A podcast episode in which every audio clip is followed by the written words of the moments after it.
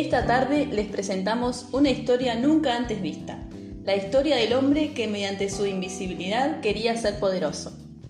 Buenas tardes a toda nuestra hermosa audiencia que nos acompaña todas las tardes en esta emisora. Esta tarde tenemos para compartir con ustedes un cuento que nos hará viajar a través de nuestra imaginación. No se lo pueden perder.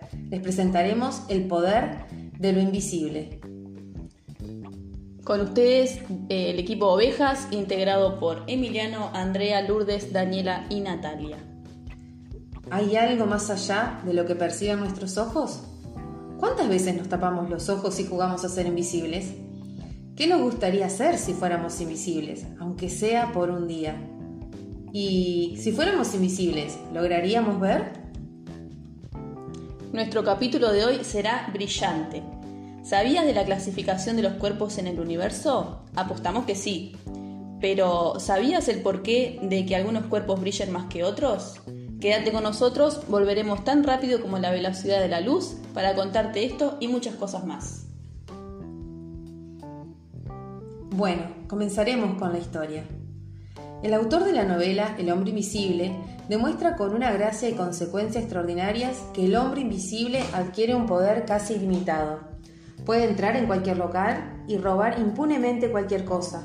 Como no lo pueden coger por ser invisible, puede luchar con ventaja contra toda una multitud de gente armada.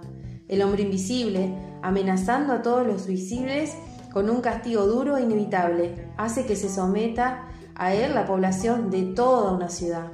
Mientras él es inatrapable e invulnerable, puede hacer daño a los demás, los cuales por mucho que se la ingenien, tarde o temprano son derrotados por el enemigo invisible. La excepcional situación de este hombre entre los demás hace que pueda dirigirse a la población de su ciudad dando órdenes como la siguiente.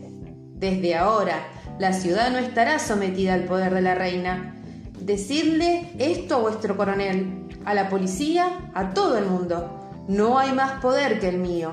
El día de hoy es el primero del primer año de la nueva era, la era del invisible.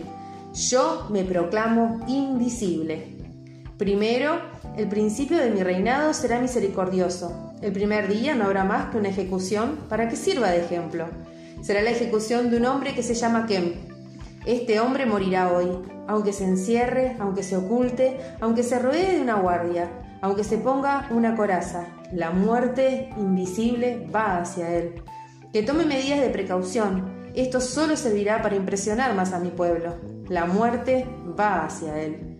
No le ayudes, pueblo, no sea que a ti también te alcance la muerte. Y durante el primer tiempo el hombre invisible triunfa. Solo a costa de un esfuerzo enorme consigue la población aterrorizada vencer al enemigo invisible, que soñaba con convertirse en su soberano. Bueno amiguitos, ahora les toca a ustedes usar su imaginación y ver a qué lugares entrar o qué cosas hacer si fueran invisibles. sin que nadie los vea. No se pierdan la próxima semana amigos, donde seguiremos investigando sobre este tema que nos apasiona tanto, la luz. Nos despedimos y aunque somos invisibles, saben que aquí los esperamos, donde seguiremos aprendiendo más a la velocidad de la luz. ¡Chao!